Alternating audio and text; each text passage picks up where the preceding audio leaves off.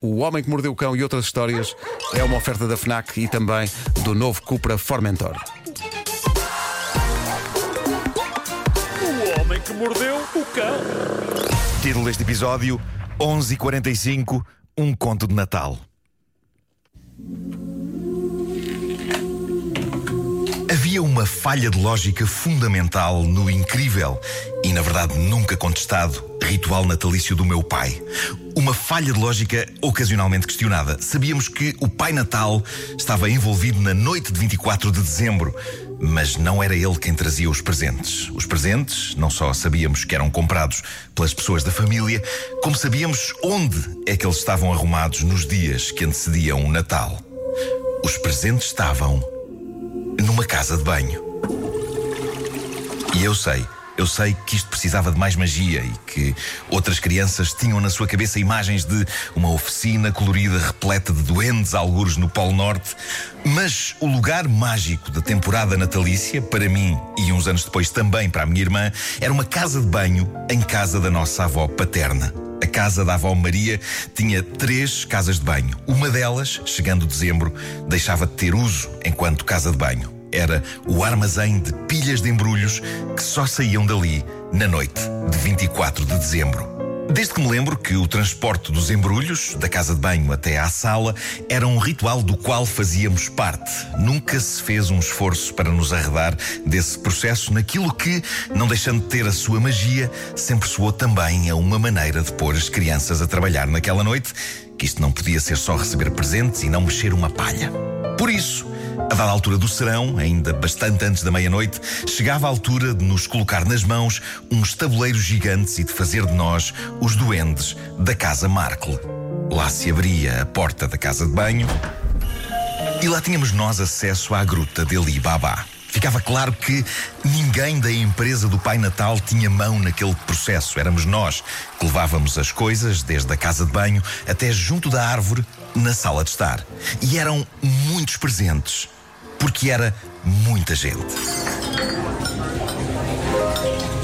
Os primeiros natais de que me lembro eram festas monumentais em que estava não apenas a família nuclear, mas primos, tios e algumas pessoas amigas que parecia que víamos apenas anualmente naquela noite. Para a minha avó Maria era a grande noite do ano, mesmo que todos os anos eu a encontrasse a barafustar, que não tinha paciência para aquilo e que o fazia só por nós, mas era evidente, ela adorava aquilo. Adorava o Natal, adorava cozinhar a tarde inteira com a ajuda da Cândida, a empregada que era praticamente família que, tal como a Clotilde, a empregada da minha avó Cecília, a avó materna, acabava por fazer parte daquilo que sempre nos soou ao raro privilégio de ter quatro avós. A minha avó paterna, a grande construtora anual desse edifício feito de doces e iguarias que era o nosso Natal, passava a tarde a cozinhar e a fazer bolos e bolachas, e ao fim da tarde adorava receber as pessoas que iam A odisseia de transporte dos embrulhos arrancava por volta das onze e meia da noite e o oceano de prendas estava espalhado em frente à árvore e avançando até ao meio da sala em 15 minutos. 11 e 45 da noite era a hora mágica. Era a hora mágica. Às 11h45, o meu pai anunciava que toda a gente, menos ele, tinha de se retirar para um quarto interior da casa, porque ele ia receber o Pai Natal. Eu e a minha irmã gostávamos de acreditar nisso, embora nos questionássemos, e eu, sendo mais velho, questionei primeiro o que raio ia o Pai Natal fazer lá à casa, uma vez que os presentes já estavam todos e transportados por nós da casa de banho até à sala, junto à árvore. Sempre que questionávamos o nosso pai sobre isso, a resposta era algo difusa, mas não nos interessava questionar demais. Aceitávamos a primeira coisa que ele dissesse sobre o assunto. E geralmente a primeira coisa era: ele vem verificar se está tudo em condições. É uma boa resposta, mesmo que faça do Pai Natal uma espécie de fiscal da ASAI. Lembro-me de, num ano, nos ser dito que ele vinha espalhar uns pós mágicos sobre os embrulhos. Eu nunca percebi bem o efeito que uns pós mágicos poderiam ter sobre os embrulhos, mas lá está. Eu não queria questionar.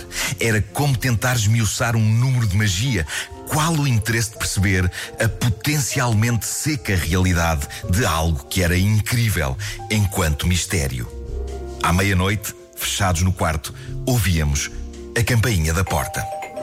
Aparentemente é assim que o Pai Natal entra em prédios onde não há chaminés e lareiras tradicionais. Nós ouvíamos então a porta a abrir.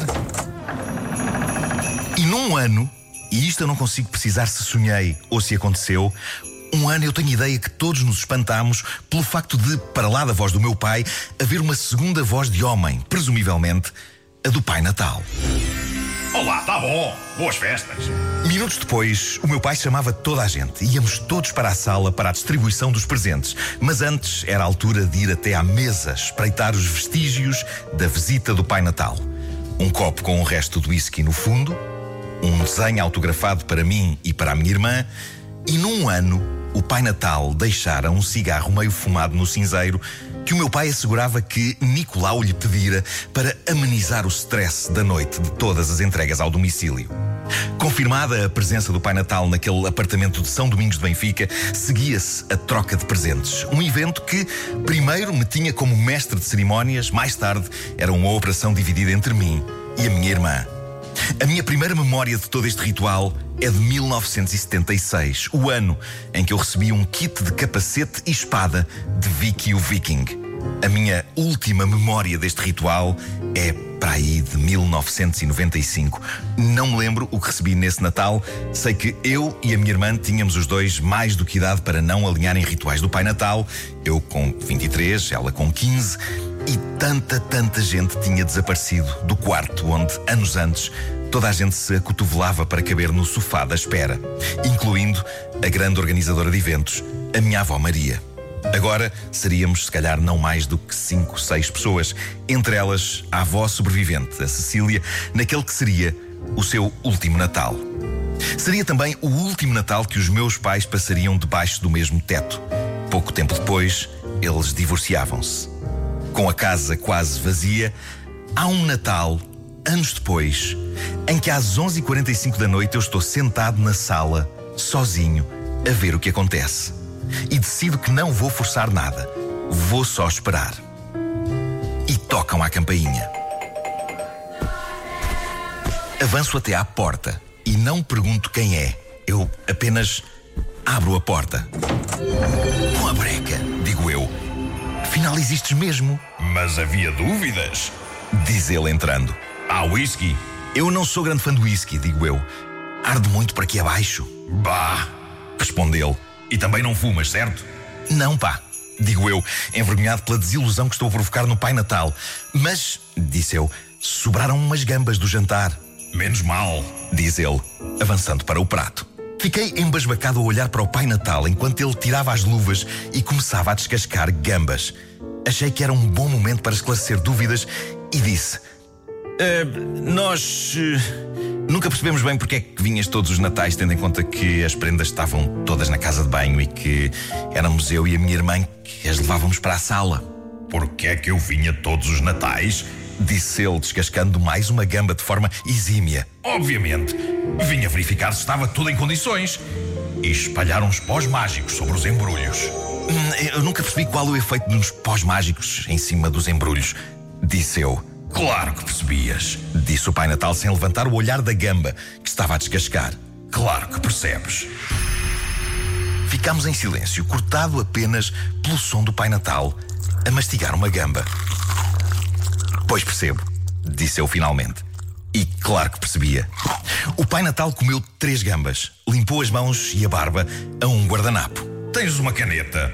Perguntou ele. Bolas, eu estou sempre a precisar de canetas e nunca as encontro, peço desculpa. Respondi eu. O Pai Natal procurou nos bolsos e acabou por encontrar uma caneta. Para grande espanto meu, não era uma caneta com cor de bengala doce, às riscas, vermelhas e brancas. Era uma, uma prática caneta barata. Mas tinha ainda tinta até acima. O Pai Natal pegou num dos guardanapos de papel em cima da mesa, fez um desenho dele próprio, escreveu uma dedicatória e entregou-me o guardanapo. Toma, disse ele, para o teu filho. A dedicatória dizia para o Pedro Markle com um abraço do Pai Natal. E depois de me dar o guardanapo, desenhado e assinado, o Pai Natal estendeu-me também a caneta. Fica com ela, disse-me o Pai Natal, para não dizeres que nunca te dei nada.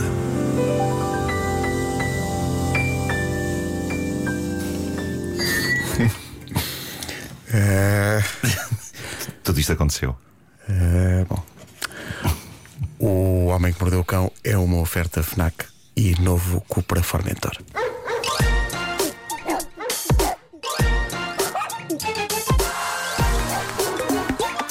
O homem que mordeu o cão.